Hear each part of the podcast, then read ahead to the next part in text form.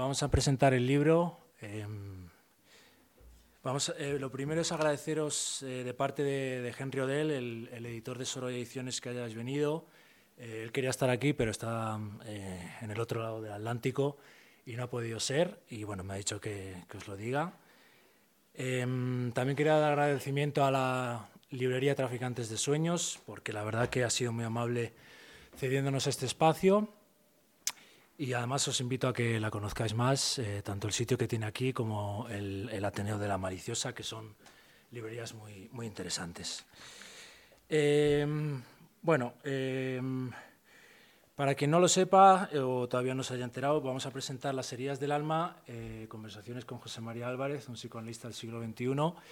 Y mm, yo mm, solo quiero, bueno, em, para que no sepa un poco de qué trata, eh, rescatar un poco la idea principal del libro, que es eh, que son, es un compendio, una antología que ha hecho Juan de la Peña junto a eh, Juan de la, mm, sí, Jesús Gómez y tú, eh, de entrevistas que se le han hecho a José María Álvarez en los últimos diez años aproximadamente, un poco más, y donde podemos acceder de una manera bastante resumida y sintética sobre sus ideas sobre bueno, la locura, la salud mental, eh, y una crítica eh, del modelo biomédico y de la psiquiatría un poco hegemónica. Nada más, voy a presentar a los ponentes. Eh, el que está aquí a mi izquierda es Kepa Matilla, que es psicoanalista y psicólogo especialista en clínica. Estudió psicología en Bilbao y se doctoró con una tesis sobre el concepto de psicosis en Freud. realizó parte de su residencia en el antiguo hospital Doctor Villación de Valladolid eh, también se ha formado en el Instituto del Campo Freudiano, en Bilbao y el de Castilla-León. Eh, fue profesor de la universidad eh, y del máster de psicopatología y clínica psicoanalítica de la Universidad de Valladolid. Y ha escrito varios artículos sobre psicopatología y psicoanálisis y dirigido varios cursos sobre dichas materias Además, es coautor de un libro muy interesante que se titula Cosas que tu psiquiatra nunca te dijo, otra mirada sobre las verdades de las psiquiatrías y las psicologías, junto a Javier Carreño, que os invito a que lo leáis. Eh, y ahora mismo trabaja en la práctica privada en Madrid y Burgos y es miembro insigne de la otra psiquiatría.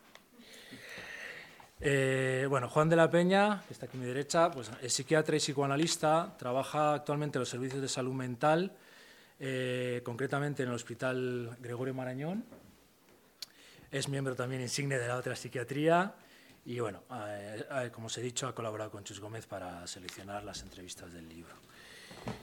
Y bueno, José María, José María Álvarez es el autor de de estas entrevistas y de otros libros. Y bueno, eh, seguro que lo conocéis ya, si habéis venido, pero es doctor en psicología y especialista en psicología clínica, bueno, es un psicólogo clínico.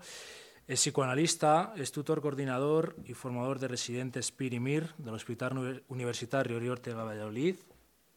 Es uno de los fundadores y miembro insigne también de la otra psiquiatría eh, y autor de innumerables artículos y de varios libros, eh, entre los que bueno, vamos a destacar publicados en Sorolla Ediciones, Estudios sobre la psicosis, Las voces de la locura, eh, este escrito junto a Fernando Colina, Estudios de psicología patológica, Hablemos de la locura y Principios de una psicoterapia de la psicosis, todos muy recomendables y os invito a leerlos. Eh, bueno, en estos momentos está dando los retoques finales para una obra muy importante, que es un vocabulario de psicopatología de la otra psiquiatría, eh, bueno, cuya edición y coordinación eh, es responsabilidad de él y que, bueno, no sé cuándo, pero en breve vamos a ver publicado por Sorolla Ediciones. No sé si sabéis cuándo, pero vamos, estaremos encantados de, en septiembre. nada más, va a empezar a hablar ahora eh, Juan de la Peña, luego Kepa y después le damos la palabra a José María. Y, bueno, luego vamos a dejar un tiempo para preguntas, respuestas y observaciones que, queráis hacer. Gracias.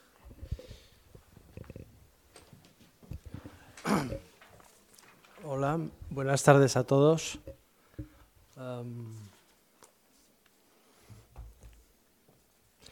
Eh, voy a leer unas palabras que he escrito en torno a, este libro y las heridas del alma.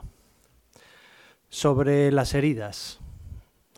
Todos tenemos una herida que en cada caso sangra y cura de diferente manera. Quizá la locura sea la herida más profunda que uno puede llegar a sufrir, aunque para esta norma, como para todas, siempre existe una excepción. Decía que todos sufrimos una herida en el alma.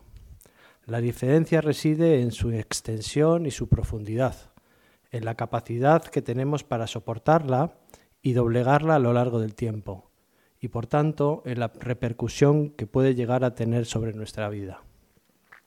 Hay heridas leves, casi silenciosas, de las que apenas nos percatamos, pero también hay heridas muy estrepitosas que nos condicionan demasiado.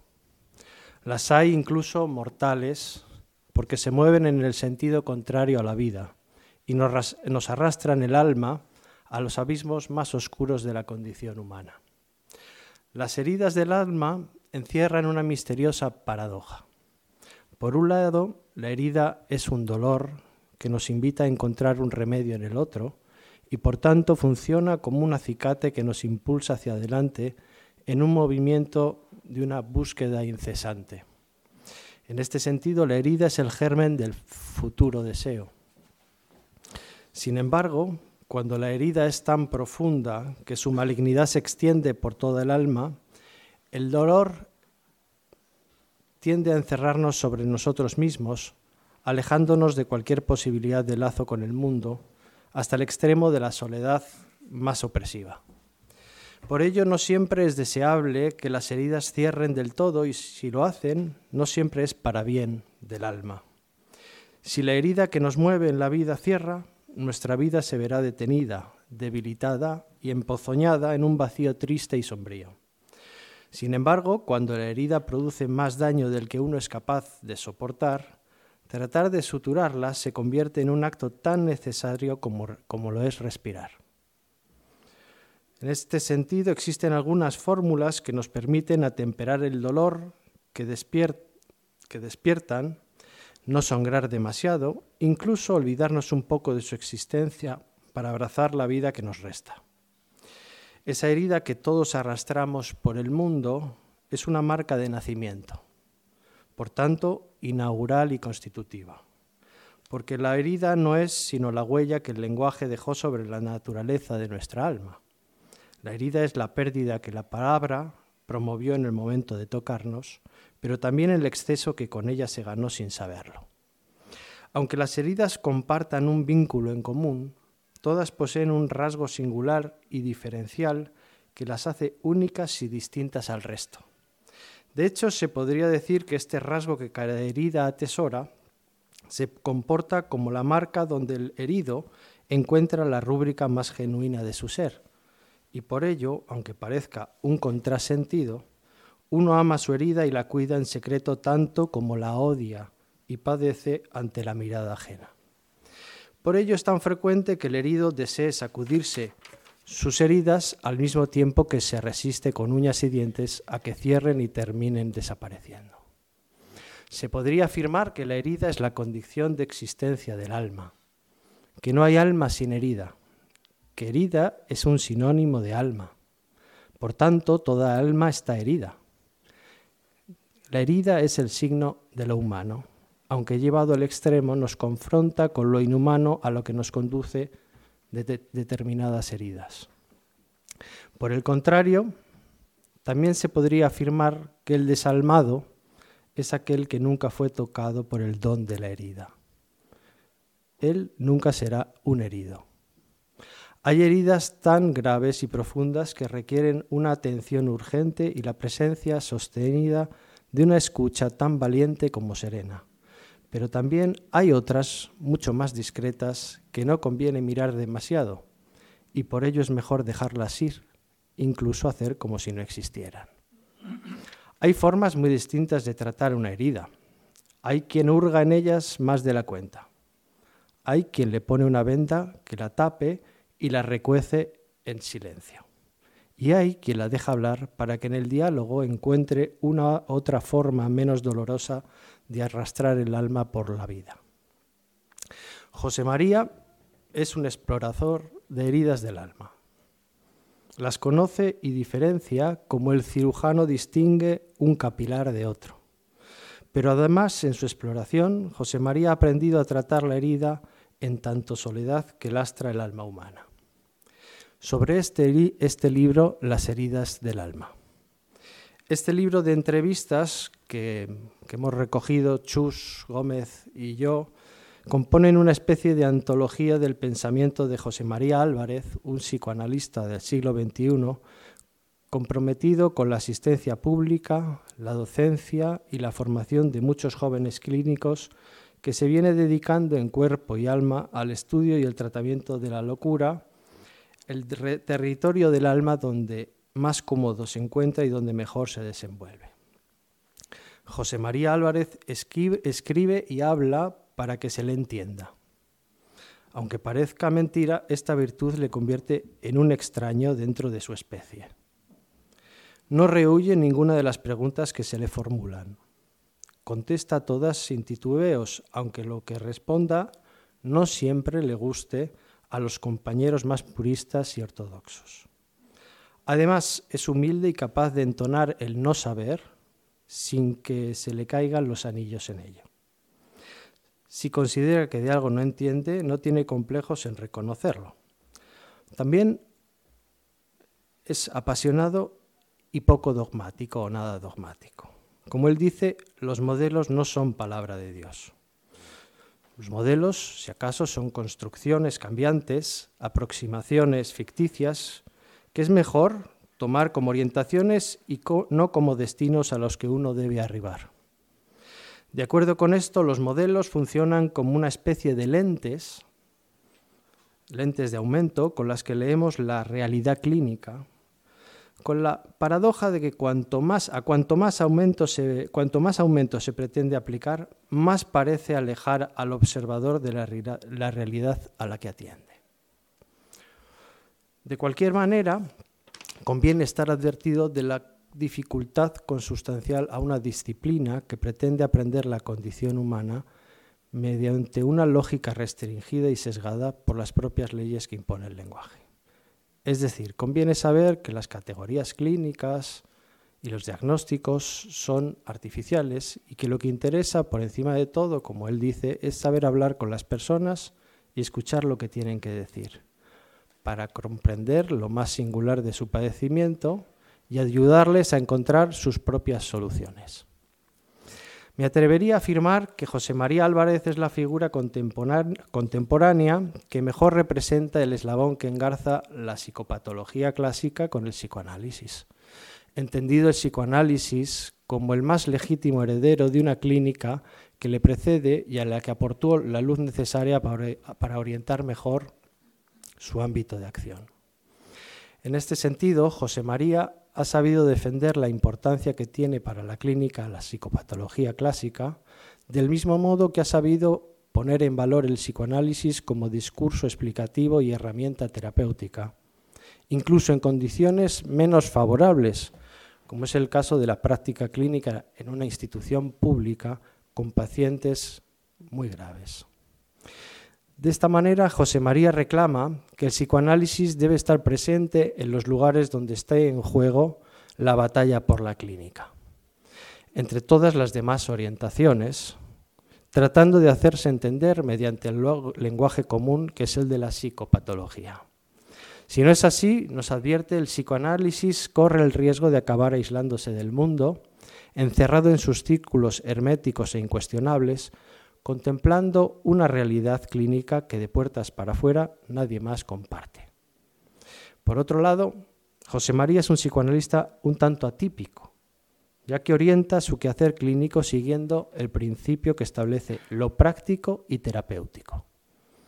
Aunque tenga que alear el oro puro del psicoanálisis con el cobre de la terapéutica, lo que guía su práctica es la búsqueda de lo que funciona, estabiliza y hace que el paciente mejore. Esto quiere decir que para él la clínica debe proporcionar ante todo un alivio al sufriente. Si este no fuera su principio objetivo, su principal objetivo, no tendría razón de ser. La clínica debe servir para aligerar el patos del herido y ayudarle a reencontrarse con el pedazo de vida que le pertenece, hasta que finalmente, una vez la situación lo permita, el clínico ha de saber retirarse dando un paso atrás, posiblemente sin cerrar las puertas, pero dejando marchar al herido para que solo y libre pueda forjar y recorrer su propio camino en el mundo. Por ello propone un retorno a la clínica que permita corregir la deriva que observa en algunos círculos en los que se insiste en cuadrar los desarrollos teóricos con nuevos desarrollos teóricos, tratando de llevar sería tratando de llevar el debate al terreno de la discusión de los casos clínicos y su resolución. En ese retorno a la clínica, José María da algunas indicaciones que sorprenderán al más pintado.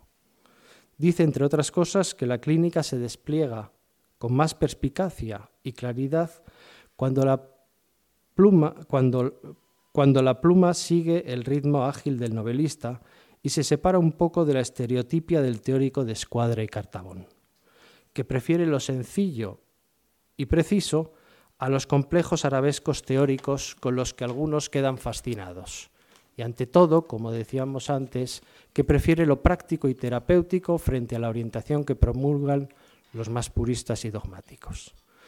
También dice que un buen clínico es alguien que sabe hacerse buenas preguntas y es capaz de esperar antes de cerrarlas con la plantilla de la teoría. Las buenas preguntas son al mismo tiempo las más profundas, precisas y sencillas que uno se hace. ¿Qué, cómo, por qué y para qué determinado sujeto sufre y goza de tal herida? Después vendrán las respuestas, si es que las hay. Porque un clínico también es aquel que es capaz de admitir la sorpresa, lo inclasificable y lo inexplicable. Un clínico es aquel que puede convivir con cierto grado de desconocimiento sin detener su quehacer terapéutico. Algunos de los temas que José María sostiene en este libro eh, son los siguientes. que la locura es una defensa, que la transferencia es la herramienta más potente para el tratamiento de la locura que las clasificaciones diagnósticas son artificiales, que no puede hacerse clínica sin un buen conocimiento psicopatológico, que la salud mental es una enfermedad que tiende a aplastar la subjetividad, ensombrece la diversidad y estigmatiza y lastra a los pacientes para toda la vida. Y que el psicoanálisis aporta la explicación más cabal sobre la condición humana y sus heridas, y su práctica es la, máxima expresión del arte de curar. Pero sus practicantes no están exentos del riesgo que supone dejarse llevar por determinadas derivas que conducen al desconcierto y a veces a la imprudencia. Para encender las almas y animar la conversación eh, posterior con José María, voy a terminar destacando de entre todos estos temas que el libro recoge una preocupación que José María expresa en varias de las entrevistas, que refleja esa llamativa escisión en la que nada nuestra disciplina entre dos aguas que no terminan de encontrarse nunca, el agua de la teoría y el de la práctica clínica. La impresión que se tiene es que la teoría no deja de crecer y reinventarse de manera continua, pero lo hace en dirección opuesta a lo que uno observa en la realidad cotidiana de la clínica. El tema se centra, este tema, eh, en la preocupación que despierta la llamativa ampliación y expansión del concepto y el diagnóstico de psicosis que venimos observando de un tiempo a esta parte. Curiosamente, este fenómeno de expansión del concepto y del diagnóstico se reproduce desde orientaciones mm, tan opuestas como la psiquiatría positivista y el psicoanálisis, que paradójicamente, y a pesar de sus antagonismos, en este punto han acabado coincidiendo en la idea de que existen más psicóticos de los que hasta ahora hemos sido capaces de diagnosticar. Este es el tema eh, problemático, por así decir que José María se plantea en varias reflexiones a lo largo del libro. Desde la psiquiatría, esta expansión del diagnóstico de psicosis tiene su origen en dos nuevas categorías que, aspiran a la detección precoz y el tratamiento de la psicosis antes de su, de su eclosión. Son el concepto de estados de alto riesgo de psicosis, que ya suponen un área de intervención dentro de algunos dispositivos de salud mental, y el síndrome de psicosis atenuada, que recuerda al concepto de eh, Eugene Bloiler de psicosis latente o esquizofrenia latente. Mientras que en nuestra orientación psicoanalítica, la expansión del diagnóstico de psicosis viene promovida por una revisión epistemológica de la teoría lacaniana y la promoción de un concepto controvertido como es el de psicosis ordinaria.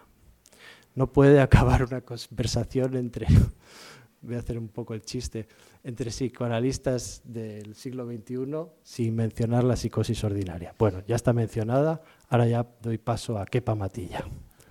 Muchas gracias.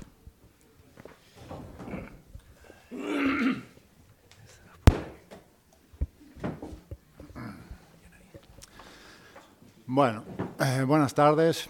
Es un verdadero placer para mí estar eh, hoy aquí presentando este magnífico libro y sobre todo eh, a mi gran amigo y maestro, su autor, José María Álvarez. Cualquier libro suyo que aparece es un acontecimiento en sí mismo en el pequeño mundo de la psicopatología. Para que nos podamos hacer una idea, es uno de los cuatro o cinco nombres de entre los especialistas mundiales reconocidos en el ámbito de la historia de la psicopatología.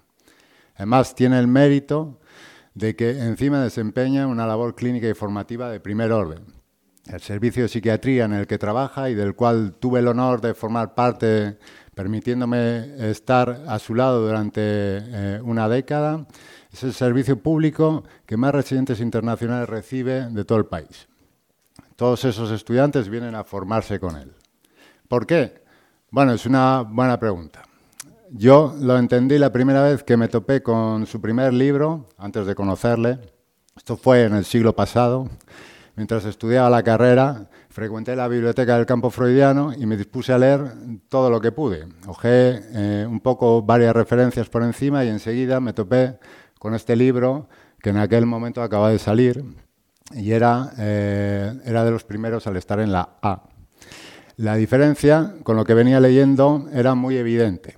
Era un estudio en toda regla, un estudio sesudo, con esas notas de pie, a pie de página infinitas, las referencias, aclaraciones, bibliografía, notas que ocupaban la mayor parte del texto, un libro en otro libro. Recuerdo incluso que me divertía buscando si había alguna página que solo tuviera notas a pie de página.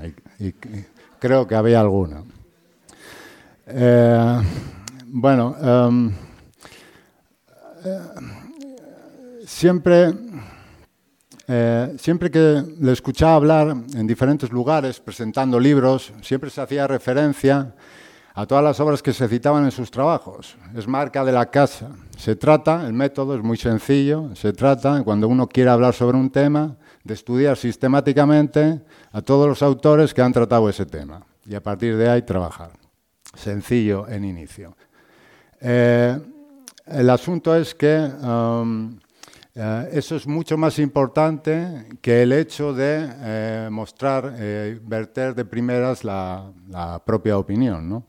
significa que en el estudio, en la investigación, no se desarrollen las propias opiniones del autor. Yo creo que con el tiempo, es verdad que al final las notas a pie de página acaban convirtiéndose en una especie de cárcel, es verdad que con el tiempo ha intentado un poco como liberarse de todo eso pero ah, creo que cuando uno se mete en, esta especie de vicio de las notas a pie de página es muy difícil salir de ahí. Bueno, José María también tiene el mérito de haber sabido contagiar esta pasión por el estudio a muchos de los que hemos estado cerca de él. Esto se transforma en la práctica, en pocas horas de, de sueño, madrugones para leer clásicos de la locura o clásicos a secas, y más de una frustración cuando uno no consigue avanzar. Entonces, todos los que hemos estado con él, en más de un momento hemos pasado por esto. sobre todo porque los temas de conversación con él, eh, que eran los sorprendentes, se cernían casi exclusivamente a hablar de Falred, Serie y Cabras, Reber, el problema 30 de Aristóteles o Lacan. Entonces, otra de las razones de que la gente lo busque tanto para formarse con él es precisamente, aparte del rigor y la fundamentación, el tema concreto que trata y que, como acabamos de plantear, como especialista internacional, maneja como nadie y es una referencia de primera. Eh, la historia de la clínica y el saber de los clásicos de la locura. La locura siempre ha sido el campo de estudio de José María. Y creo que todos los que nos hemos acercado a él a lo largo de estos años ha sido precisamente porque nos enseñaba sobre la locura como ningún otro. Y creo que él, en el intercambio con nosotros, fue puliendo su estilo, llevándolo a cierta claridad, que es un poco lo que apuntaba Juan, que no siempre es fácil de encontrar. Entonces, desde el primer libro que publicó, constituyó para mí un ordenamiento de la psicopatología clásica absolutamente espectacular y muy actual eh, pero no hay que olvidar que si bien muchos de los aportes de José María son en el campo de la locura, también hay ideas de primer orden en el campo de la neurosis o en el campo de la psicoterapia. Por ejemplo, cuando planteó su idea eh, del campo unificado de la neurosis, lo cual, a mi modo de ver, sirvió para dejar de lado ciertas cuestiones sobre la distinción entre histeria y obsesión que eh, muchas veces se reducían a debates simplemente teóricos. Sin embargo, es muy cierto que eh, las diversas tesis sobre la psicosis han ido jalonando nuestro acervo psicopatológico durante todos estos años, desde el ya mítico Los polos de la psicosis o la insistencia en la Einheitspsikose, psicosis única, donde aprendimos a transitar junto con los pacientes de en las diferentes categorías. Un mismo paciente pasaba por esquizofrenia, paranoia, melancolía, obteniendo como resultado una detonación del artificio de las entidades nosológicas.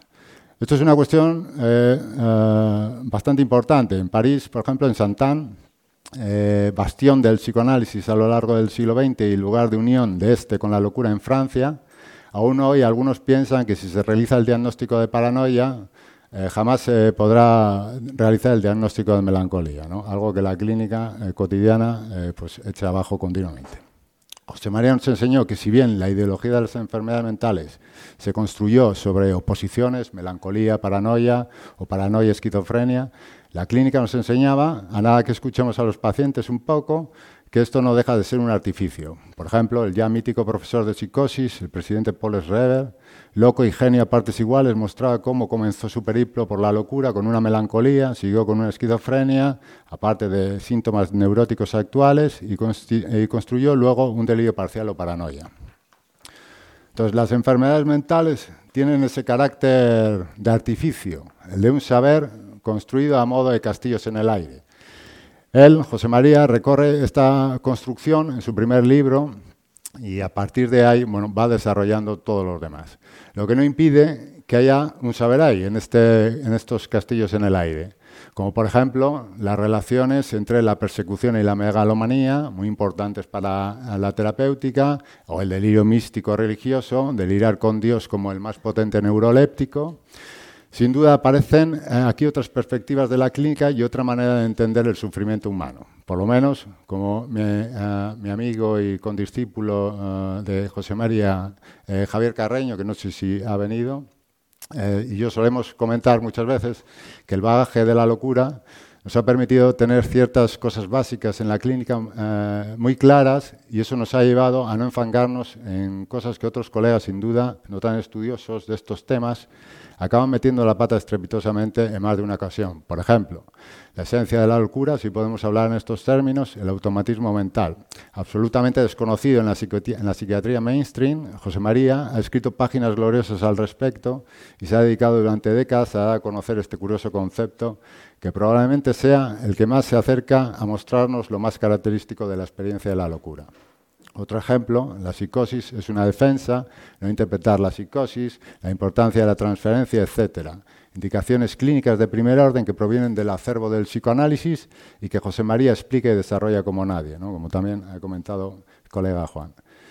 Por último, me gustaría destacar que eh, una última razón, probablemente la más importante para explicar esa avalancha de residentes internacionales, es el buen trato y la buena disposición que siempre ha mostrado con todos ellos Yo no he conocido a nadie, y es algo que también Juan ha destacado, que sepa tanto de algo y aún así le preste toda la atención, te preste a ti toda la atención, como si no supiera nada y eh, eh, totalmente dispuesto a ver y a aprender de lo que le estás diciendo. Eso ha sido una constante prácticamente desde que le conocí para hacer la tesis en un primer momento hasta, hasta el día de hoy.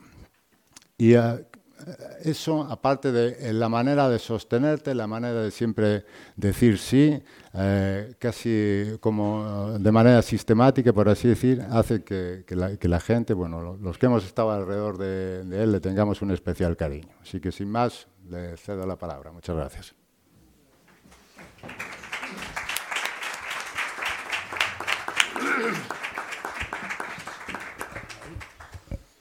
Buenas tardes.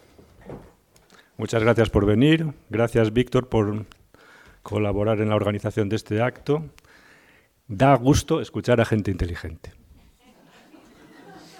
Da gusto escuchar a gente que hila bien un discurso, que sabe lo que dice, que lo dice con pasión y cada uno con su estilo, porque son dos estilos distintos. Así que muchas gracias, Juan. Gracias, Kepa.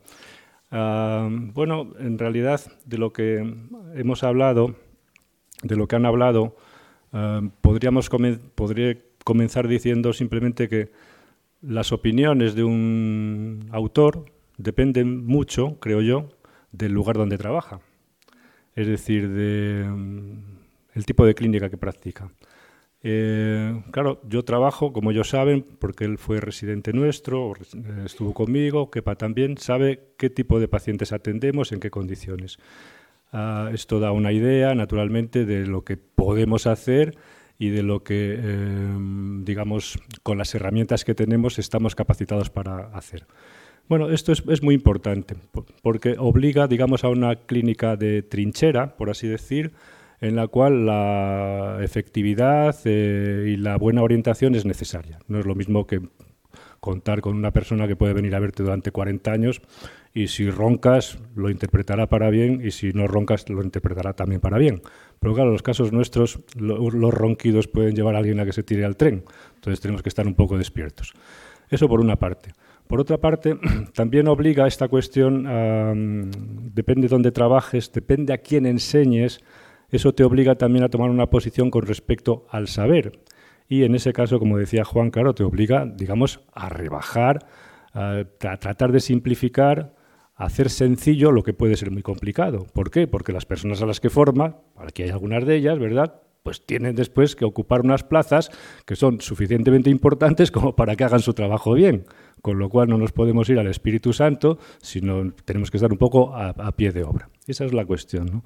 Yo creo que esto nos viene bien a todos, a, mí me ha venido bien, yo creo que a ellos también, en la medida en que la simplificación y la sencillez no tiene por qué ser una merma de rigor, por lo menos ese es el esfuerzo que, intentamos hacer. Y con esto sí que me gustaría dedicar unas palabras a la cuestión que ya se planteaba acerca de los modelos y de las teorías.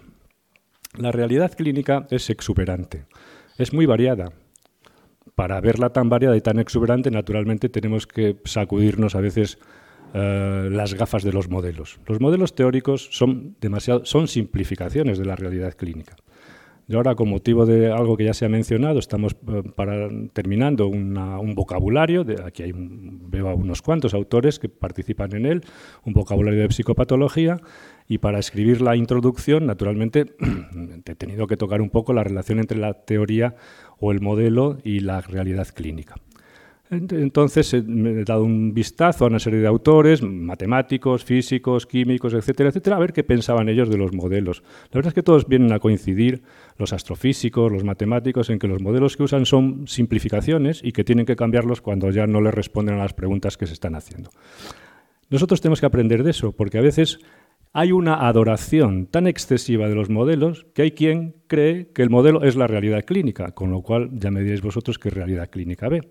Esta es una cuestión muy importante. Entonces, ah, la realidad clínica probablemente es tan exuberante como estemos capacitados para verla. Y ahora aquí entramos ya en una cuestión, ¿verdad?, mm, que tiene una tradición en la historia de Occidente larguísima, porque en el fondo nosotros en realidad tenemos dos modelos de pensamiento, únicamente. Podemos mm, hablar de 25 modelos de psicopatología, pero en realidad pensamos de dos maneras, y siempre binarias. ¿no? Por otra parte, no ah, pensamos, como decía por ejemplo Platón en el Parménides, pensamos con, con la unidad o con la multiplicidad.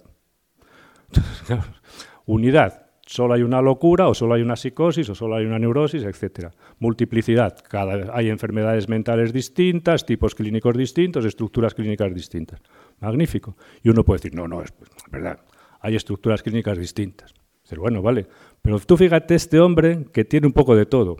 Ya, no, pero está mal observado porque hay estructuras clínicas distintas. No, déjate de hay estructuras clínicas. Tú escucha. Y luego, entonces, esta, ah, digamos, polaridad que hay ahí entre lo uno y lo múltiple se ha discutido, está en Platón, está en Aristóteles, Plotino, está Hegel, que no hay Dios que lo lea, pero yo lo he estado leyendo para escribir la introducción esta, la ciencia de la lógica, que se ha puesto la cabeza como un bombo, porque no he entendido nada, pero también viene a recobrar los mismos puntos de vista. ¿Sabéis lo que aportan estas mentes prodigiosas de cara a esta cuestión? Que hay que pensar de las dos maneras a la vez.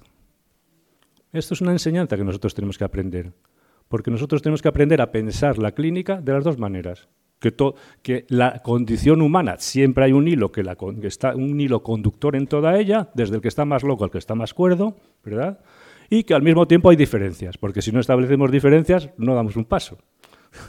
Pero esos son modelos. La realidad clínica es otra. lo que nos enseñan los pacientes no lo podemos rebajar o simplificar demasiado con todos estos modelos. Una de esas cuestiones que se planteaba antes es con respecto a esta discusión que hay ahora tan en boga, ¿verdad?, de la psicosis ordinaria. Psicosis ordinaria es un oxímoron en sí mismo. Todos los conceptos importantes de la psicopatología son oxímoron, todos. Alucinación, definición, es una percepción sin objeto. A ver, esto es un oxímoron, ¿cómo se puede percibir si no hay objeto? Un oxímoron. Todos los grandes eh, conceptos, se puede decir así, de la de, la psicopatología tienen definiciones paradójicas. Bueno, y los manejamos, etcétera, etcétera. Locura normal es un oxímoron. Locura razonante es un oxímoron. Y de la locura razonante deriva una, una. Hay 40.000 derivadas a las que se ha llegado ahora la psicosis blanca, la locura normalizada, la psicosis ordinaria. Pero bueno, creer en la psicosis ordinaria es como creer en el Papa, Benedicto, o como se llame el de ahora. en fin, disculpad estas cuestiones. Ah, es creer o no creer, porque se puede ver las cosas de muchas maneras, ¿verdad?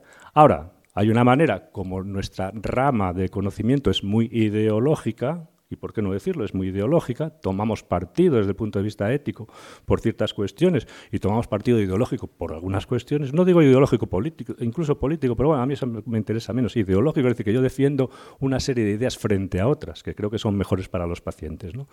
Bueno, pues en ese caso, bueno, pues hay una serie de cuestiones que se plantean, pero ¿qué nos saca, se puede decir así, de la ceguera de este tipo de debates? La historia y la epistemología. Si yo tengo una perspectiva histórica, igual me doy cuenta, caigo del guindo de que esto se ha planteado hace 50 años, que se ha planteado hace 100 años, pero además de una manera más estrambótica todavía que esta. Es decir, que eso tiene una tradición. si lo miro desde el punto de vista de la epistemología, de la construcción del saber, bueno, veo que es que no hay manera de pensar de otra manera que si pienso que la locura es la oposición de la razón, y ahí fundo el campo de la psicopatología, naturalmente en un momento determinado me encontraré con una locura razonante porque siempre me va a quedar un terreno intermedio que tengo que rellenar. Ese oxímoron son los oxímoron propios de la psicopatología. Entonces, no es que sea una cuestión de ahora, es que es una cuestión que nada más que yo pongo el microscopio, mi método de estudio me surge ya. No es que ahora se haya vuelto la gente psicótica ordinaria. No, no, es que si yo estudio psicopatología, instantáneamente me sale el loco razonante a pasear, porque opongo razón a locura y en el medio me queda el loco razonante. Ya está no hay más. Entonces, son maneras distintas de verlas. Y esto, digamos, contribuye mucho a soltarnos, a soltarnos de estos esquemas rígidos que a veces nos impiden ver algo tan sencillo y tan evidente como que esta persona, digamos, tiene muchas cosas y que no sabemos ordenarlas. Bueno, ¿y por qué tenemos que saber ordenarlas? ¿Es que acaso con nuestras pequeñas lentes vamos a ordenarlo todo? ¿Tenemos que dar acaso respuesta a todo? Bueno, eh, aquí entra ya después a partir de esta posición de, digamos, no es escéptica, es más bien de no saberlo todo, entra un componente fundamental que yo creo que es patrimonio un poco del grupo de personas con las que trabajamos, ¿no? que es la curiosidad. Yo encuentro, y comenzaba por aquí la intervención, que las personas que me han precedido en la palabra, pues a mí me da gusto escucharlas. ¿Por qué? Porque son curiosas. si tú mantienes la curiosidad, ¿verdad? Estás siempre dispuesto a aprender, pero estás incluso dispuesto a desdecirte. ¿Y qué cosa más hermosa que desdecirse? ¿no? Si uno dice cantidad de bobadas, ¿por qué no va a desdecirse de ellas? Por ejemplo, en este libro hay algunas cuestiones, ¿verdad?, que ya se han apuntado, las cuales yo he ido, digamos, dando un poco para atrás, porque me he dado cuenta que a medida que maduraba en experiencia clínica y a lo mejor en estupidez, no me cuadraban tanto como lo veía al principio. Kepa Matilla y yo hemos discutido mucho sobre esto y él ha hecho una tesis doctoral fabulosa que tocaba también estos aspectos. Es decir, hemos creído en un momento determinado, hemos adorado los fenómenos elementales. Yo ahora, los fenómenos elementales sí, ¿verdad? Los estudia muy bien, mucho mejor que, lo, que los he estudiado yo, ah, pero son una indicación, son un indicador, no es una verdad rotunda por la cual un, un signo de un delirio de observación mínimo reducido, una autorreferencia, con eso ya diagnostico una paranoia. Pues no, hay que darle la oportunidad a esa persona de que no sea paranoica, porque la paranoia es una cosa muy grave. Entonces vamos a darle la oportunidad. Cuando ya lo veamos, lo agitemos de arriba a abajo y de abajo a arriba y lo veamos que está muy paranoico, pues decimos, es paranoico. Pero hay que, eh, la fascinación a veces con los pequeños signos, ¿verdad?, nos lleva a conclusiones que están muy alejadas de la realidad clínica. No es que no los tengamos que conocer y tener en cuenta, sí, pero por favor, transformar eso en un diagnóstico pues es una temeridad, porque somos muy éticos con no sé cuántas cosas y luego le metemos unas puñaladas a la gente con unos diagnósticos terribles. Entonces, bueno, seamos prudentes con los diagnósticos, los tenemos aquí en la cabeza y cuando tengamos que ponerlo en un informe ponemos lo que conviene. Yo el último que he hecho ha sido maravilloso. No sé si no le va a llegar a Carlos también. Psicosis sin filiación. Me he quedado más a gusto que un ocho psicosis sin filiación. Eso sí que es una categoría delirante del DSM-5. No me digáis vosotros que no hay que ser un orfebre de la retórica. Quintiliano se queda atrás comparado con los autores del DSM-5 para construir una categoría que al final ponga psicosis sin filiación. Es magnífico. Esto ya no es un oxímoron, es un delirio oxímoron. Magnífico. Bueno, en fin, todos nos reímos de los de la acera de enfrente o de los de, digamos, de los de la parroquia de al lado, pero tenemos que reírnos de nosotros mismos. Y esto es una cuestión fundamental para poder seguir adelante. La curiosidad y ser críticos con uno mismo.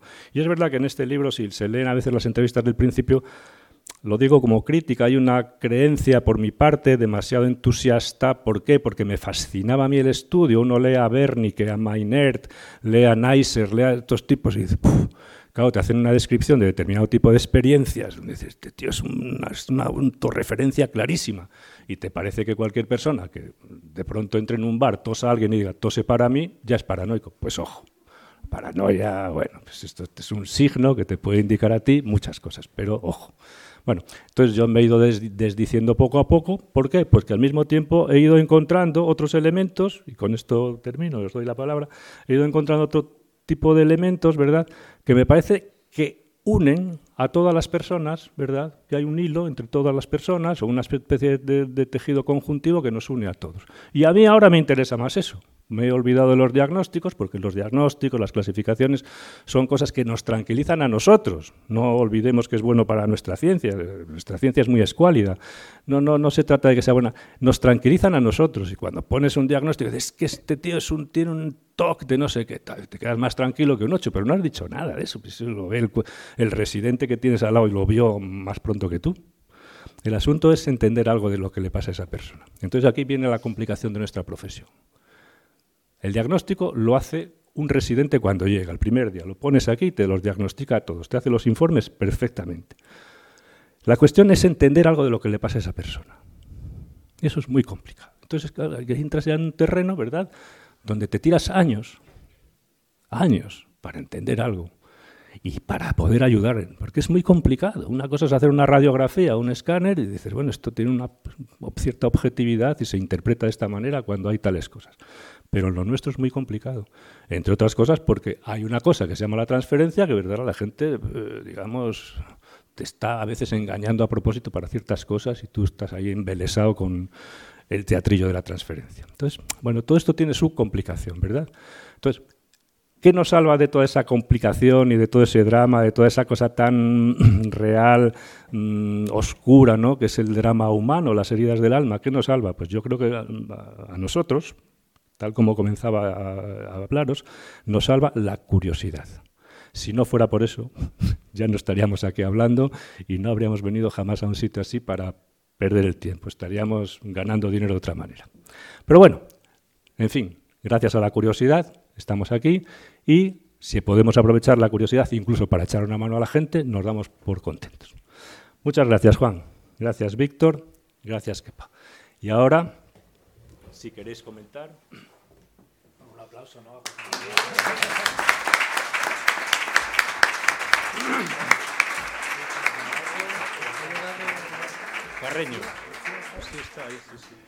Bueno, tenemos bastante tiempo para intervenciones de vuestro lado. Si alguien tiene una pregunta, que, levante la mano y, le paso el micrófono. Me acerco.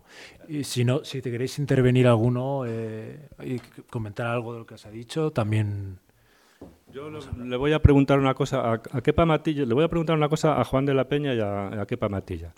A, a, Kepa lo cité el otro día en la clase que damos en el hospital, está este, de esas que se graban y se cuelgan en YouTube.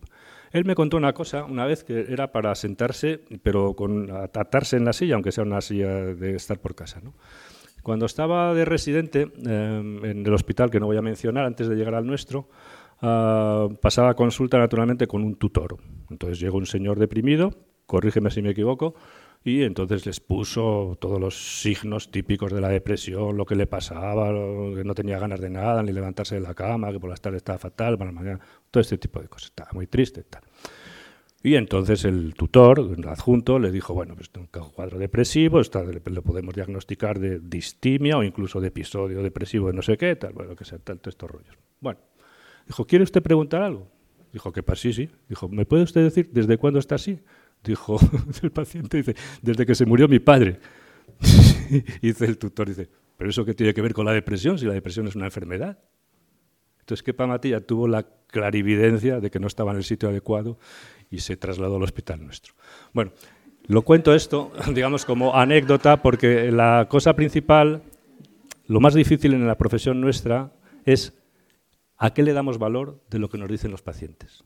Y hay todo eso esta pregunta tan simple, lleva por detrás miles de, horas de experiencia, de clínica, de libros, de no sé qué, que nosotros vamos ah, tratando de entender por qué, por qué tiene importancia que se muriera su padre y este hombre desarrollara un cuadro depresivo. Bueno, pues eso tiene mucha amiga. En el caso tuyo, pues igual, también cuando fuiste, bueno, a ti se te prendió el manicomio, con Carreño que estaba por aquí también, prendiste fuego al manicomio, no sé si pone un paso al acto para acabar con, con los manicomios españoles, pero bueno, pues igual, o sea, y la pregunta que yo os quería hacer es, ¿cómo habéis ido encontrando una luz para decir qué es lo importante y qué es lo accesorio? ¿Qué es lo importante que hablo yo con esta persona y qué, digamos, con qué me tengo que quedar? ¿Cuál es el esqueleto, se puede decir así, de la condición humana que me sirve a mí para ayudarlo y qué son cosas banales que no tienen ninguna importancia, aunque sean dramáticas? ¿Cómo habéis aprendido eso?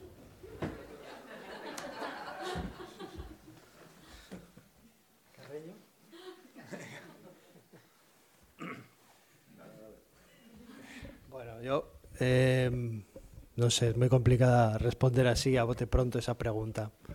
Eh, pero eh, sí, sí que creo que, mm, ah, cuando uno se forma, eh, se ha de formar en el discurso de la psicopatología, de los signos psicopatológicos, y después complementar eso con, con el conocimiento sobre la condición humana, ya sea con la teoría analítica o, eh, preferiblemente con la, teoría psicoanalítica. Entonces, eh, creo que eh, diferenciar lo esencial de lo accesorio, por un lado, sería lo esencial desde el punto de vista de la psicopatología, y por otro lado, lo esencial desde el punto de vista de la subjetividad o de la, posición subjetiva de determinado del paciente. Es decir, eh, cuáles son los puntos donde, los momentos de la historia cruciales, donde tiene peso determinados acontecimientos, determinados hechos o determinadas impresiones, palabras o construcciones. ¿no? creo que, mm, que es una especie de condensación de la historia de una persona que te viene a ver de, manera reiterada eh, y la destilación de todo eso te va quedando pues determinados momentos eh, cruciales de su vida o determinadas experiencias eh, singulares que le han determinado a lo largo de, su, vida. ¿no? Y eso lo hemos, yo creo que lo hemos aprendido, pues a veces leyendo, muchas veces escuchando y otras veces eh, eh, también en nuestro propio análisis, ¿no? Uno se da cuenta de que pues hay cosas que se repiten y te das cuenta que la repetición es un acontecimiento humano que se da en casi todos los seres, ¿verdad? Entonces, bueno, yo creo que Mm, por el momento, esa es la respuesta.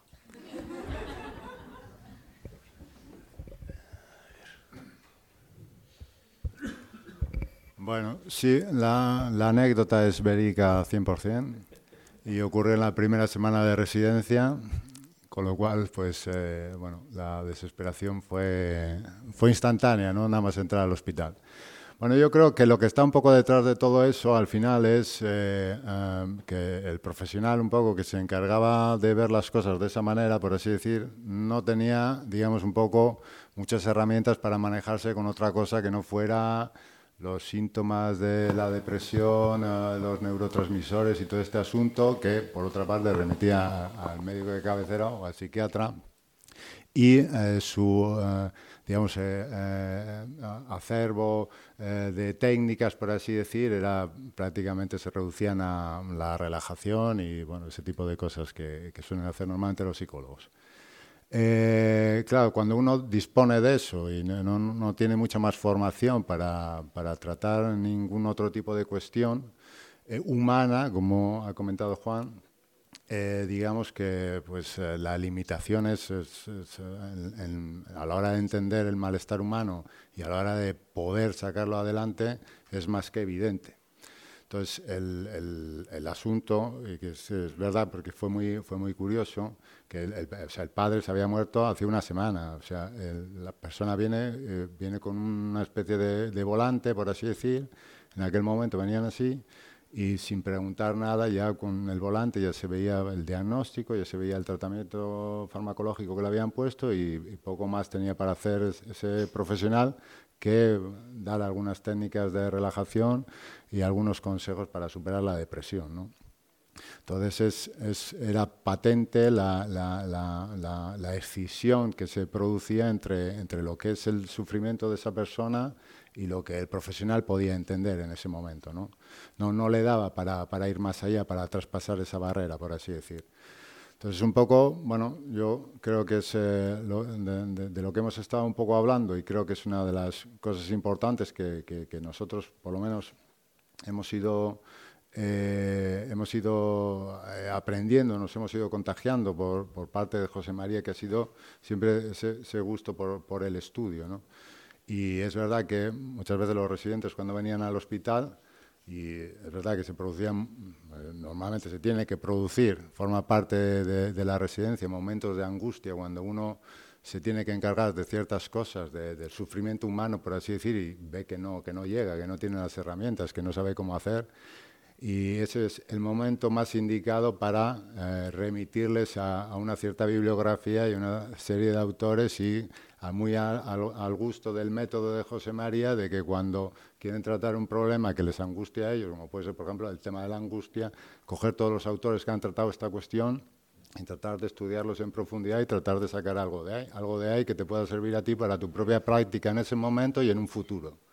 Creo que para nosotros, por lo menos, esa siempre ha sido la clave. O sea, poder recurrir al, estudio de, aquellos que han estado hablando de, estos temas o de los temas que nos puedan interesar en un momento determinado y poder sacar nuestro trabajo adelante. Es un poco como, creo que entendemos las cosas. Mientras se os ocurre algo, claro, eh, uh, es verdad que el, estamos en una librería, ¿verdad? Y una de las formas de... Me preguntaba yo ahora al escuchar a Kepa y a Juan, claro, nosotros sabemos una serie de cosas de la psicología o de la condición humana, ¿verdad? Pero cuando leemos una novela que está bien hecha y algunos escritores eh, tienen esa facilidad de penetrar un poco en los, en los hilos conductores, en los momentos cumbres de la vida de una persona, como dice Stefan Zweig, dice, pero qué tío, qué, qué, cómo da con todas las claves este hombre, ¿no? Y no ha estudiado psicología, psicopatología, psicoanálisis. No, no tiene por qué haber estudiado nada de eso. Y esto me venía a la siguiente reflexión, es decir, que eh, Fijaros, toda la cuestión, el, arte, la lucidez aquí está en qué, con qué cosas nos quedamos y qué cosas nos parecen superficiales. Hay dos métodos, dos maneras con las cuales se ha construido dos tipos de clínica y de psicopatología a lo largo de la historia. Una de ellas es, por poner un ejemplo, la de Emil Krepelin, que era el psiquiatra, el padre de la psiquiatría eh, clínica, por así decirlo.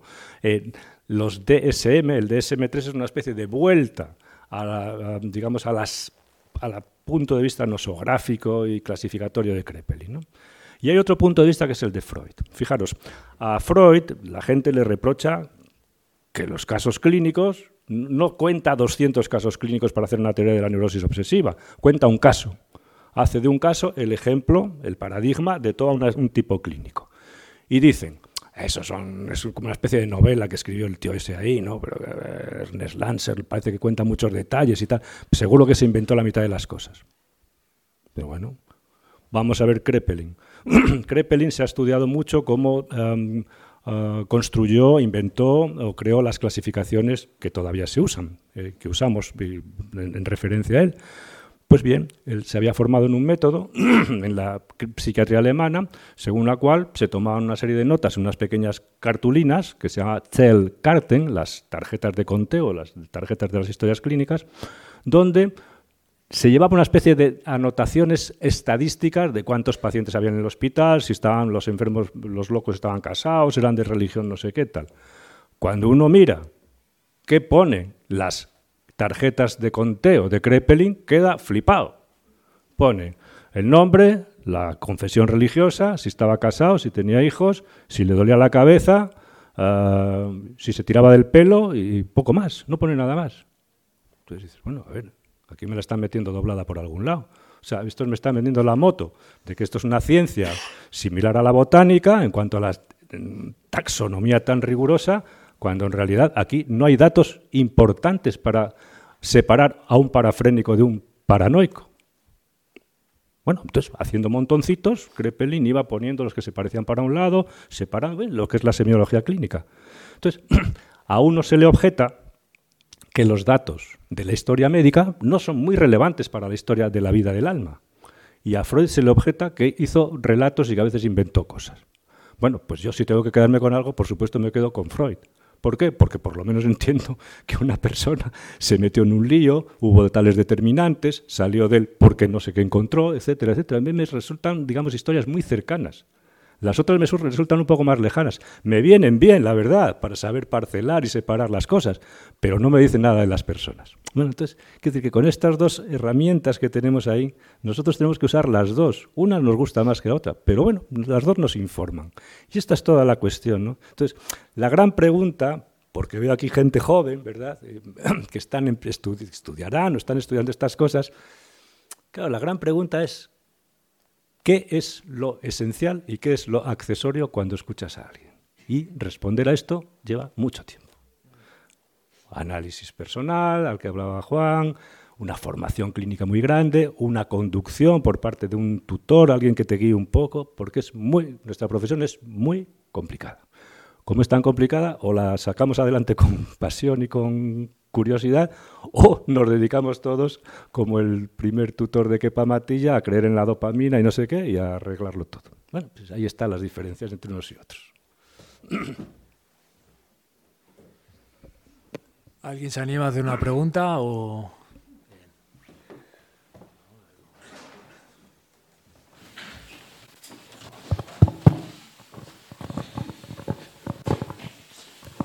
Eh, a, propósito de la anécdota de, Kepa Matilla, eh, nos parece que la anécdota pinta muy bien lo que podría ser la actual polaridad del debate teórico-clínico, digamos, eh, donde se enfrentarían las heridas del alma contra los desequilibrios bioquímicos del cerebro. Yo respondo muy brevemente para escuchar lo que dicen ellos. La historia de la clínica enseña muchas cosas, tú lo sabes perfectamente. Enseña que bueno, hay a veces el predominio de un modelo más biomédico domina sobre los otros dos, sobre el más psíquico y el más social, y a veces se, invierte todo esto ah, y domina otro, etcétera, etcétera. La historia, por ejemplo, del psicoanálisis en los Estados Unidos es sumamente enriquecedora para pensar sobre esto porque cuando desembarcaron los psicoanalistas centroeuropeos en Estados Unidos, claro, los médicos, los psiquiatras americanos, quedaron perplejos ante la estupidez que estaban haciendo de vivir con las señoras en medio del monte, en medio del campo, atender a gente que estaban dando voces y aullando y olían todos a pis, y llegaron unos tipos que tenían la misma profesión que ellos y se hicieron millonarios, atendiendo en una consulta privada. Entonces, de pronto, eso fue una revolución muy pragmática, muy práctica, en la historia del psicoanálisis en Estados Unidos. De pronto, ser psiquiatra podía ser sinónimo de ser un médico considerado y además rico. Esto fue la llegada del psicoanálisis a Estados Unidos. ¿Qué sucedió? Que pasaron las décadas, naturalmente, y algunos se formaron muy bien, y tenemos ejemplos de gente muy brillante que trabajaron en instituciones, ah, con una formación importante, pues eh, todos los que quieras mencionar, hasta Silvano Arietti, Frida von Reichmann, etc. Gente muy brillante, muy, muy trabajadora. Pero llegó un momento en que el psicoanálisis ah, se enrocó, ah, se, se, volvió tan megalómano, tan narcisista, tan poderoso, que para ser catedrático de psiquiatría había que ser psicoanalista. Para dirigir un hospital tenías que ser psicoanalista. Y todo lo demás no valía nada. ¿Qué sucedió? Que al enemigo lo habían ahuyentado, se había quedado en ciertos reductos, en Washington, etc. Y cuando vinieron a la carga, vinieron con fuego y montaron el DSM-3 y arrasaron completamente todo lo que había sido el psicoanálisis anterior. Estaban, digamos, con ánimo de sangre vengativo. ¿A dónde voy con todo esto? Bueno, pues voy con todo esto que yo he conocido, como lo habrás conocido tú por tu trabajo, por lo público, que Hace 30 años nos vendieron la moto de que la dopamina, la serotonina, no sé cuántas cosas, que bueno, eso se, echaba chispas, se acumulaba, no sé, pasaban no sé cuántas cosas raras y en el cerebro había una especie de discrasia, como decía Hipócrates, sin ir más lejos, y de pronto todo funcionaba fatal y la gente se ponía muy mal. Y que había unos fármacos que revertían el proceso causal. Bueno, nos vendieron toda esa moto e incluso todos creíamos que qué bien, ¿no? Pero claro, nos dimos después cuenta que la evolución de la esquizofrenia en los países ricos era peor que en los países pobres. Y estaban todos tomando neurolépticos a tutiplén. Entonces, claro, empezó la gente a mosquearse un poco. El modelo biomédico se hundió, prácticamente. Y emergió el modelo más social. Un modelo social de darle trabajo a todos, que compren calzoncillos, los llevamos a tomar café, todo este tipo de cosas. Fenomenal. Pero el modelo social se enrocó también en una soberbia demasiado megalómana, en tanto en cuanto creyeron que lo que era bueno para Juan era bueno para todos. Y ahí se jodió la cosa. Porque, ¿cuántos pacientes tenemos nosotros que se psicotizaron porque se empeñaron en llevarlos a trabajar o que fueran al baile y no sé qué? cuando los llevaron a esos sitios, se pusieron, enloquecieron de nuevo. Entonces, nosotros que estamos emergiendo ahora, nosotros, estamos emergiendo ahora, y que porque se han caído todos estos, el, pilar biomédico, el pilar comunitario, el pilar comunitario, tenemos que cuidar una cosa especialmente, que es no prender fuego al enemigo ni humillarlo, porque lo vamos a necesitar. Nosotros que trabajamos en servicios públicos de, salud mental pesada, no podemos prescindir de los de al lado. Y eso tenemos que ser generosos. Punto. Yo creo que esa es una mejor solución que lo que ha habido hasta ahora. Bueno, em, digo que muchas gracias, que es esperanzador eh, encontrar personas que escuchan a personas y, eso, bueno, pues eh, parece que es, eh, digamos, una salida que estábamos esperando todos eh, en, la atención médica. Yo desde el desconocimiento y porque afortunadamente no tengo ni tengo nadie alrededor que ha tenido que pasar por ello, me gustaría saber por curiosidad cómo es el día a día del enfermo y de su familia, que ya sé que es una pregunta muy difícil de responder, pero Em, ya digo, por curiosidad, es, eh, esto es un tratamiento que a veces lleva muchos años, la familia tiene que estar ahí eh, apoyando, hay una cobertura pública de todo esto, en fin, un poco cómo, cómo se lleva, eh, cómo se desarrolla la, práctica, el día a día con enfermos que yo creo que entiendo que son enfermos de cierta gravedad. Muchas gracias voy a invitar a que el doctor Kepamati y el doctor Juan de la Peña y el doctor Carreño, que está con unas ganas de hablar terribles, tomen la palabra. Yo después te daré mi opinión. Bueno, es, es una pregunta muy, muy abierta la, la, que formulas. ¿Cómo es la vida de un, de un paciente? Yo creo que cada vida eh, se vive de una manera muy distinta, ¿no? no, te podría dar una, respuesta que solucionara esa, pregunta. Hay gente que vive eh, eh, muy enferma, pero que vive feliz. Y hay gente que no está tan enferma, que es muy infeliz.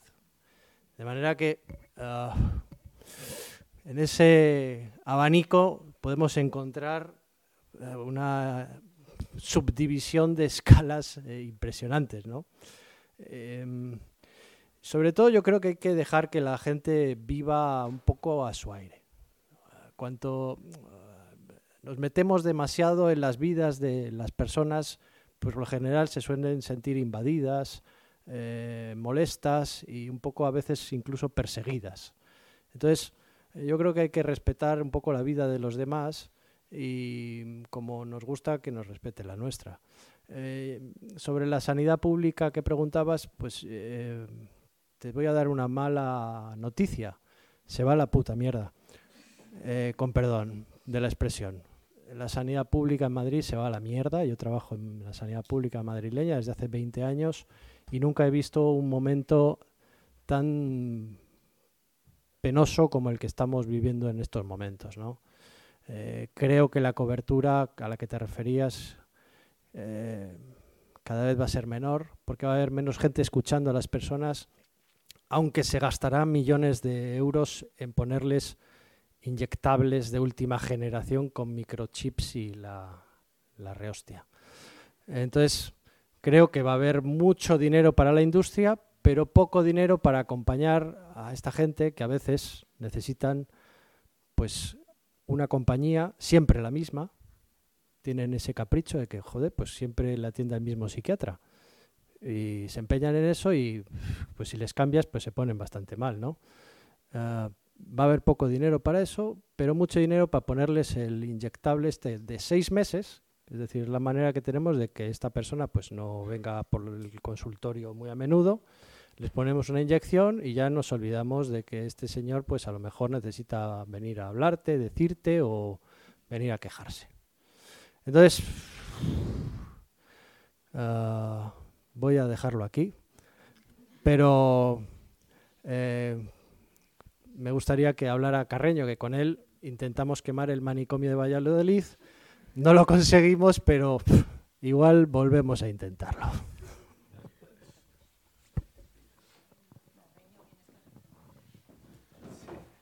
Bueno, pues la pregunta es, es muy complicada porque cuando hablas con pacientes, a nosotros de vez en cuando nos da como un colapso cuando escuchas a las familias, ¿verdad? Y te dan una visión completamente distinta. mm, el pesar diario, la incertidumbre, todo este tipo de cosas. Eso es, es verdad, es así. Pero en cualquier caso, la respuesta quizás más ajustada a la realidad es la que acaba de dar Juan de la Peña. Es decir, que no hay una respuesta única, es diferente, porque hay pacientes, es verdad que estamos hablando de, enfermedades se dice corrientemente, bueno, de locuras o como lo quieras llamar, de dramas terribles, ¿verdad? Que no, no es más grave el que tiene no, no, sufre más el que tiene esquizofrenia que el que tiene una neurosis obsesiva. A veces esto es un poco ves gente amargadísima y que no están tampoco tan locos. Pero mm, probablemente la respuesta más ajustada sea diferente. Depende cómo lo lleven y depende de las familias. Yo antes hablaba con un amigo, con Pepe Eiras, ¿verdad? Eh, y él, claro, ha tenido, ha tratado mucho, era, ha sido neuropsiquiatra de cupo cuando había toda esa figura, después como psicoanalista ha atendido a muchos pacientes. Y bueno, pues en algunos casos siempre él decía, depende de cómo sea la familia, los psicóticos se estabilizan mejor o peor. Bueno, también incluso se puede decir que tampoco es no se puede nunca hacer generalizaciones. Pero para defender esta diferencia, te diré, por ejemplo, que el pensamiento médico y médico-psicológico ha tendido siempre a enfatizar, a mi juicio, más de la cuenta, el sufrimiento de los enfermos mentales. Por ejemplo, Krepelin, del que hablábamos antes, dice en un momento determinado, en una presentación de enfermos, que está recogida en las lecciones de introducción a la clínica psiquiátrica, dice, he aquí este enfermo, dice, es un desgraciado.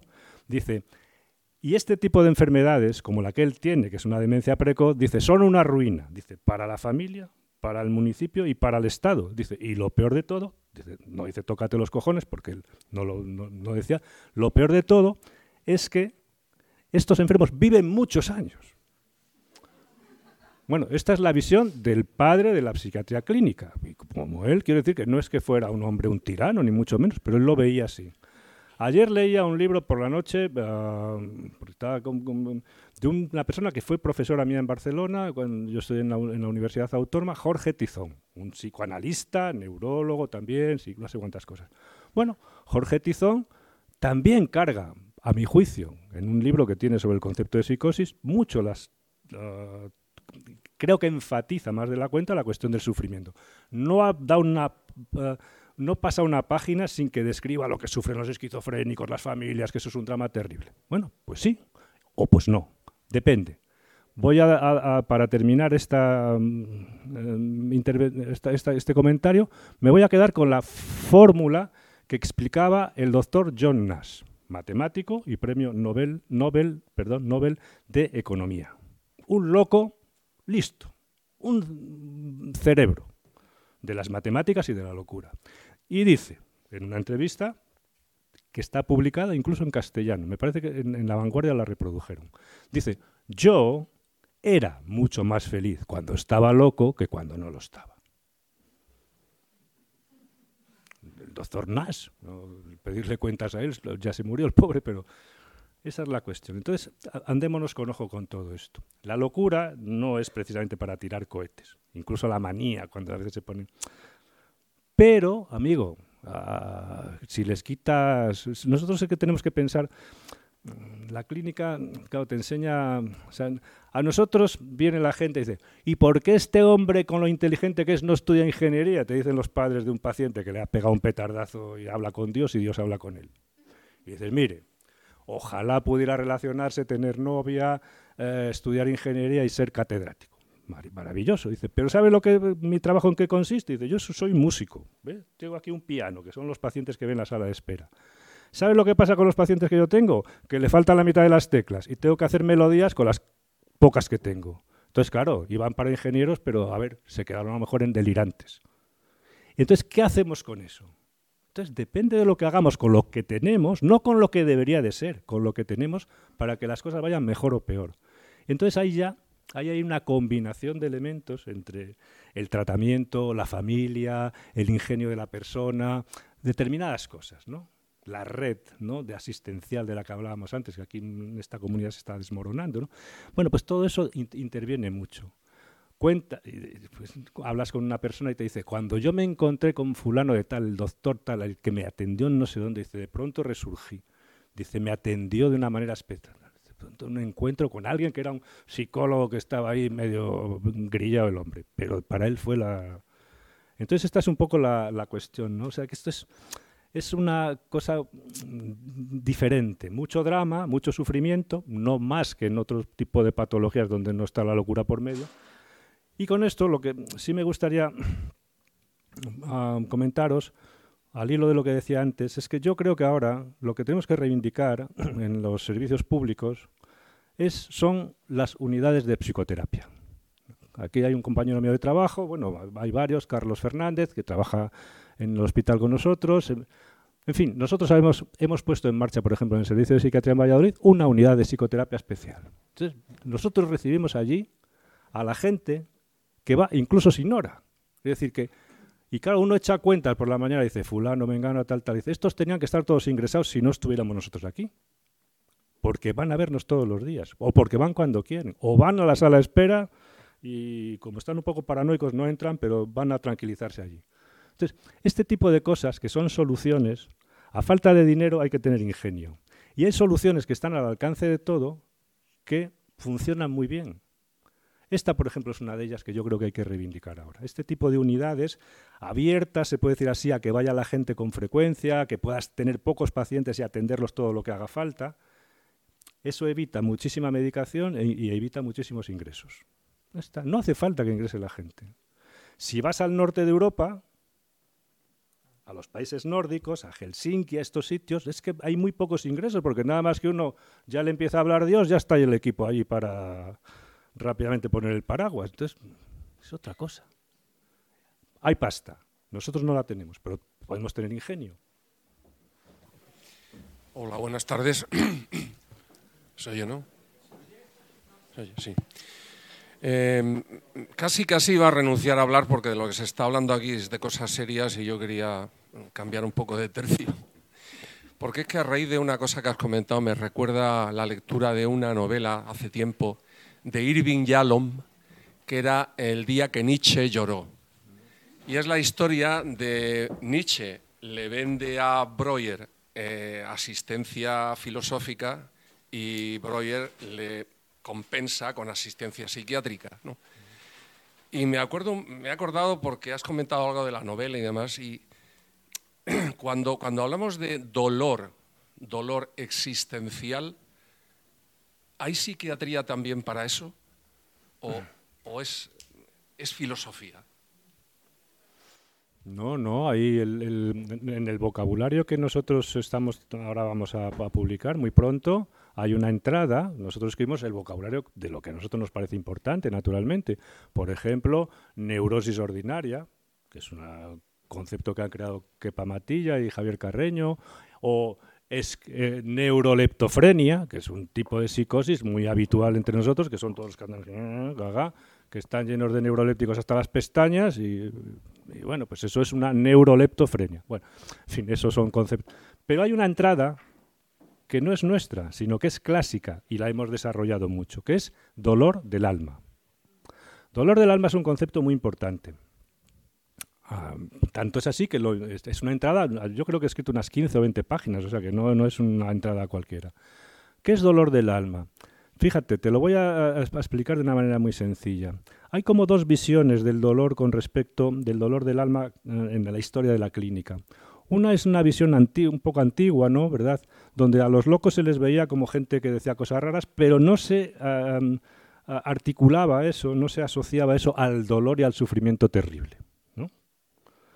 Pero eso se empezó a asociar cuando entró en liza la medicina. Los locos que describe Kant en la antropología o en el libro de las, de las enfermedades de la cabeza, pues no, no son tíos que sufren mucho, que están castañando los dientes. Pero cuando entra la psiquiatría, en la, medicina mental, en liza, para empezar a ordenar ese panorama, el dolor del alma empieza a tomar una densidad y una omnipresencia que nunca había tenido.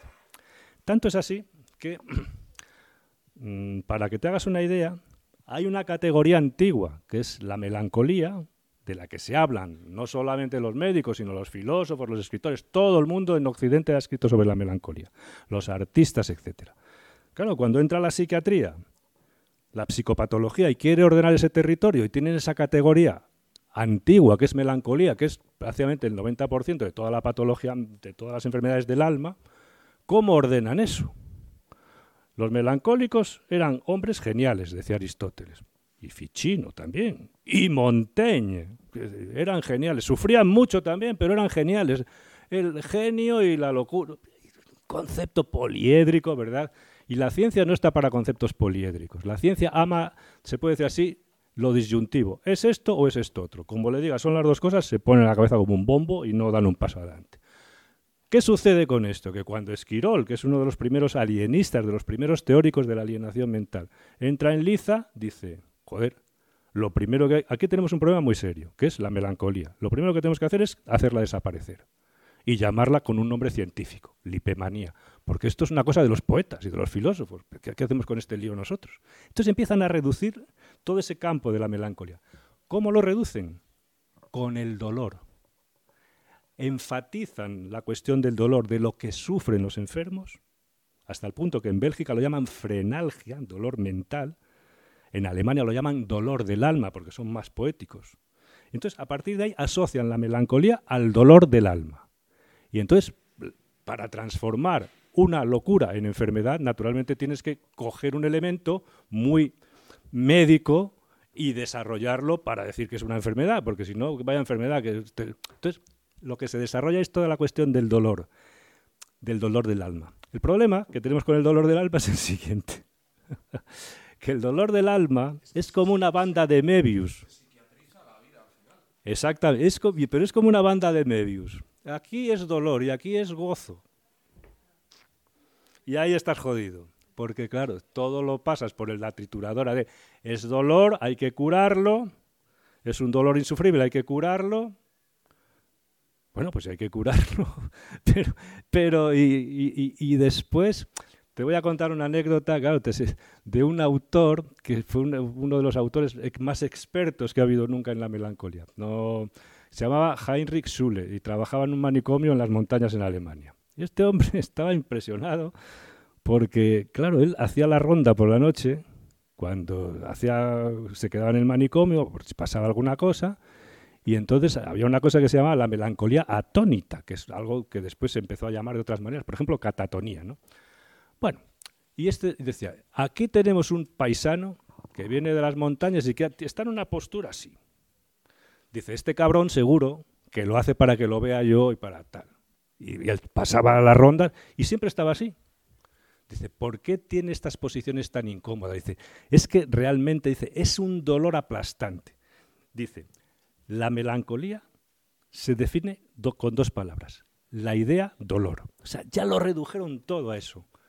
Claro, porque entonces, el problema del dolor del alma es esa banda donde en un momento es dolor y en otra es éxtasis. Claro, esa es la cuestión. O sea, que es verdad que los, los enfermos sufren mucho. Sí, sí, pero ¿y por qué no renuncian algunos a...? Ahí entramos en un campo más, el psicoanálisis lo ha tratado de teorizar, a veces lo ha extendido más de la cuenta, un concepto que llaman goce, ¿no? Pues sí, pues sí, pues hay, hay, hay, hay... Sí, sí. Eh, pero eso, eso es es un concepto que hay que estudiar todavía con mucho. Y es verdad que después, por otra parte, si nos queremos poner los pies en el suelo, dices, coges algunas neuralgias, algunas neuropatías, tal, tal, y ves gente que tiene unos dolores terribles, que están, que se tiran por la ventana del dolor que tiene. dices, esto es un dolor. Bueno, pero la, gama de los dolores es como la gama que hay entre el azul y el, amarillo. Quiere decir que hay. Es un, es un campo, podemos decir cómo se ha estudiado, pero podemos decir muy poco. Y no se puede reducir todo al concepto psicoanalítico de goce, del sufregoza ese, ¿no? No, es, un, el goce es un concepto muy estrecho para explicar toda esa gama amplísima que hay ahí, a mi manera de ver. Pero epistemológicamente ha sido así. El dolor ha empezado a ser considerado como un signo por excelencia de la melancolía para transformar la melancolía clásica en una enfermedad mental. Entonces se ha, se ha desarrollado, se ha implementado eso hasta extremos. De, pero bueno, hay más cosas en la melancolía que el, que el sufrimiento, claro. Es que te he hecho así por lo de las llagas de algunos místicos. Sí, sí, sí. Sí, sí, sí. Es un dolor doce. Sí. Sí, sí. Sobre todo porque eso se asocia mucho, después en los estudios clásicos se ha asociado mucho a la cuestión histérica. Los neurólogos franceses de la escuela de la Salpêtrière, los alumnos de Charcot, eh, Georges Gilles de la Tourette, todos estos, claro, escribieron mucho sobre esta cuestión y los pacientes que tenían eran histéricos, ¿eh? O histéricas mejor en este caso.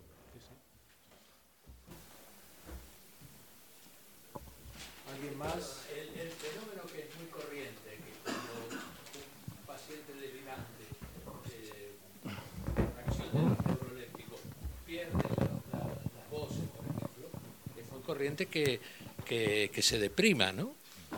Y esto es indicador de, me parece que de lo que dices. Es una muy buena respuesta, efectivamente, claro, porque al fin y al cabo ahí se ve lo que es, sustancial para nosotros de nuestro punto de vista de la psicopatología, que es una defensa, es decir, que la gente cuando echa mano de los síntomas de la locura es porque busca parapetos, protecciones que probablemente cuando lo, los quiere que funcionen mejor que el, drama que ya tiene, ¿no? Pues son el delirio, al fin y al cabo, mejor está una persona delirando que sin delirar. ¿No? En algunos casos, en otros no, pero en muchos casos sí. Pero lo que sí vemos, para, digamos, afianzar este punto de vista, es que cuando alguien cae el delirio, la relación con Dios, el papel fundamental que tiene en el mundo, todo este tipo de cosas, cuando cae el delirio, muchas veces por exceso de medicación, se, se desvitalizan. Pero se desvitalizan de una manera muy profunda, hasta el punto que lo que vemos en el fondo de toda la psicosis es siempre la melancolía. Esa es la cuestión. Pero en este caso es una melancolía que está en el fondo de la locura, pero que es una melancolía iatrogénica, es decir, inducida por un maltratamiento. Pero eso es muy típico. Eso es, un fenómeno, lo podéis comentar vosotros, muy, muy, muy habitual. Le quitas el engaño, es decir, el humo del delirio, y se quedan con el patos radical, con el patos casi heideggeriano, con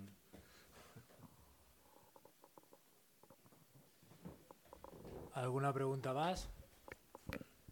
Bueno, yo quería ce- cerrar haciéndoos la última pregunta. Yo eh, lo ha hecho el, el último preguntar. em, eh, en el libro es un tema que sale en varias de las entrevistas y es un poco de la patologización de la vida cotidiana, ¿no?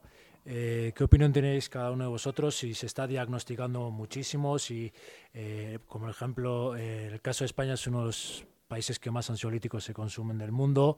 Eh, hace un par de semanas un informe del Colegio de Farmacéuticos de Murcia decía que el 40% de la población en Murcia tiene un trastorno mental y se está medicando. Es casi la mitad de la población de Murcia. Digo yo, el coronavirus es una pandemia de nada en comparación con esta pandemia, ¿no? Porque el coronavirus lo ha pillado el 10% de la población, pero en Murcia están todos mal de la cabeza. Con todo el respeto a los murcianos, eh, si hay aquí alguno, pero en general, en territorio español, en, en vuestra práctica, eh, incluso a nivel mundial, lo que estamos viendo es que se le da medicación a, a casi todo el mundo eh, y no sé si pensáis que esto va a ir a más, si va a ir a menos, o, o no compartís esta opinión y pensáis que, que no es para tanto. Bueno, sí, no, a- así es. También, también decían que en, en Holanda, en comparación con, con los países nórdicos, también se diagnosticaba más TDAH, ¿no?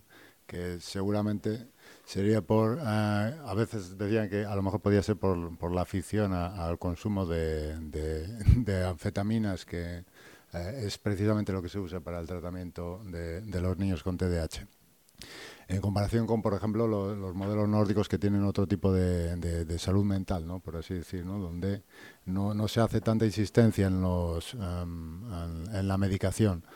Eh, José María también ha apuntado antes, ¿no? de esta cosa de, de- en el primer mundo eh, hay, un- hay mayores recursos, mayor acceso a los medicamentos y, en relación al tercer mundo eh, los pacientes están peor, ¿no? por así decirlo. La, recuperación es mucho más comple- compleja y complicada. ¿no? Yo, eh, desde, decir, um, creo que desde hace tiempo, desde esta especie de, de, de, revival que, que hemos tenido de los presupuestos, los ciertos presupuestos de la antipsiquiatría de los años 70, creo, con, bueno, con todo esto que se ha venido a llamar la psiquiatría crítica, creo que eh, yo por lo menos era- he sido un poquito más optimista al respecto, intentando contestar a la pregunta. Yo también en, relación a, las disputas teóricas entre diferentes escuelas o diferentes maneras de entender el patos, ¿no? Yo creo que eso es una, me gusta pensar, eh, posiblemente esté equivocado, pero me gusta pensar que es una cuestión del siglo XX y que, que ahora estamos más bien en, otra, en otra cuestión. Yo no, no, no, vivo por lo menos las guerras entre psicoanalistas, conductistas o... Yo no creo que sean tan, tan fuertes como bueno, fueron a finales del siglo XX o principios del siglo XXI y me gusta pensar que eso eh, sea cosa del pasado, por así decir.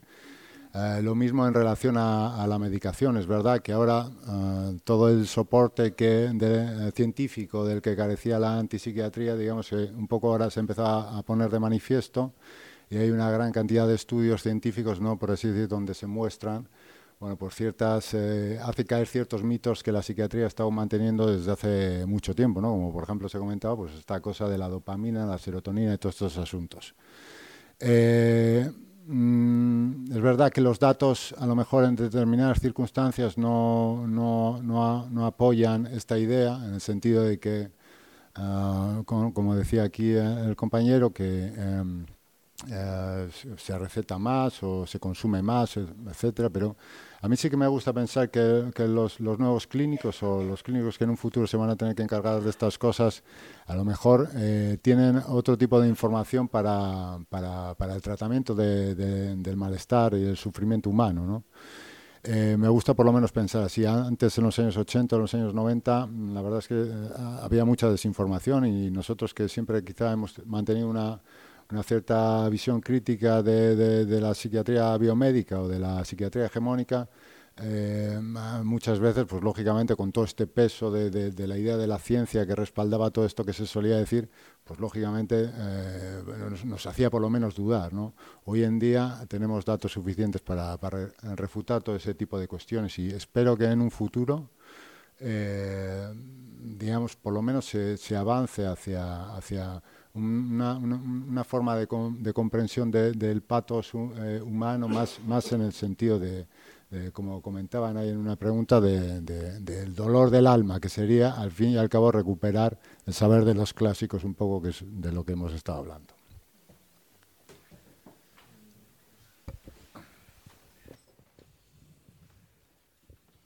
Bueno, yo brevemente porque tenemos que tenemos eh, que marcharnos rápidamente.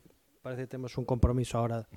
Em, em, yo no sé qué es lo que ocurre en Murcia, si es el, el agua del Mar Menor o, o qué, pero um, creo que hay que, que todo esto mm, solo será posible revertir esta medicalización si, se, si el sistema, que el sistema está, por supuesto, orientado a que se consuma, eh, que se consuma también psicofármacos, por supuesto, ¿no? Eh, y la gente a veces cuando se marcha de la consulta a la primera cita y se va sin un medicamento, pues a veces se plantea si volver. ¿eh? O sea, que esto no es solo cosa de los prescriptores, sino también de los que están ávidos de tomarse algo. Em, esto yo creo que eh, el modelo tiene que cambiar, pero desde la base, es decir, desde la atención primaria. Eh, si la atención primaria eh, no genera una respuesta que no sea medicalizar, porque generalmente a mí cuando me derivan un paciente viene medicado hasta las trancas, eh, si no se frena esa respuesta, eh, va a ser difícil reducir eh, la sobremedicación de, la población. Em, yo a veces me convierto en la consulta en una especie de, de, prescriptor, es decir, de ir quitando todo lo que la gente va acumulando a lo largo del tiempo sin alarmarse de que, oye, eso puede ser un problema. Em, pero ya te digo que no siempre es fácil eh, al sujeto que viene a la consulta de un psiquiatra marcharse de ahí sin la satisfacción de que le prescriban algo. ¿eh? Entonces, ah, es un ejercicio de buenas prácticas, pero también de, resistencia eh, en contra, de sostener la, la posición de, mira, lo mejor es que te vayas de aquí para que bueno, esto se resuelva de otra manera sin que tenga que ser tomando nada. y creo que esto no, bueno, no ha hecho más que, o sea, que empezar, porque dentro de nada ya en las unidades de psiquiatría se va a empezar a, crear protocolos para el tratamiento de las depresiones resistentes con unas drogas que, que, van a hacer que las personas vayan a, recibir el tratamiento semanalmente a las unidades de psiquiatría y además de una manera que simbólicamente eh, la vía de administración es muy particular, que es esnifada. ¿no? Entonces, la esquetamina es el nuevo tratamiento de la depresión, va a ser unas rayas que te van a meter, te vas a meter en, el hospital una vez a la semana, no sé si antes o después de pasar ah, por el bingo, eh, el, centro comercial o, por dónde. Entonces, bueno, uh, el panorama no, yo, no lo veo tan halagüeño, pero espero que la cena sea mejor. Sí, bueno, el panorama es así, ¿no? Quiero decir que vivimos en una sociedad capitalista, a veces en un capitalismo extremo y sin ningún respeto por la gente. Entonces, claro, lo mismo que se venden armas para digamos, eh, alimentar la guerra, destruir y después ir allí a ganarse muchos millones, de millones reconstruyendo, pues se vende también incluso medicamentos que a veces nos, a la larga a lo mejor tampoco son tan buenos y tan útiles. Bueno, pero eso es el mundo en el que estamos. Yo creo que, por una parte, hay gente que se creo que se limita, digamos, a, a denunciar esto, bueno, pues está bien, en eso estamos de acuerdo todos, pero me parece que es muy poco, o sea, no es suficiente eso. Yo creo que nosotros tenemos que ofrecer también algún tipo de alternativa, ¿no? Es decir, que em, si al paciente, claro, le puedes decir, eh, vamos, por ejemplo, crear programas. Nosotros en Valladolid hemos creado algunos programas, hemos tenido algunos problemas con los médicos de primaria, porque claro, Tratamiento de la depresión, de la distimia en concreto, tal. Bueno, pues no es un tratamiento, ¿verdad? Los, los, tratamientos farmacológicos son secundarios. El primero es una atención clínica psicológica. Entonces, si esto está, digamos, puesto por, en un papel, en un programa de actuación, etcétera, etcétera, bueno, pues en general los médicos de primaria se retienen un poco. Es decir, que hay miles de campos donde se puede hacer, dar la cara, la batalla, etcétera. Luego, cuando te vienen a ti, si no eres muy amigo de que se medique todo el mundo, tienes que sacar al paciente adelante de otra manera. Entonces, es que decir que me parece que el asunto para nosotros ahora en el que estamos todos no es tanto en quejarse contra los diagnósticos y contra los medicamentos, sino en ofrecer alternativas mejores. Y eso es en lo que estamos. es la cuestión. Bueno, ya ha llegado la hora de, irnos eh, porque en 15 minutos cierra la librería, así que si alguien quiere comprar el libro están allí fuera. Y muchísimas gracias a todas y a todos por venir.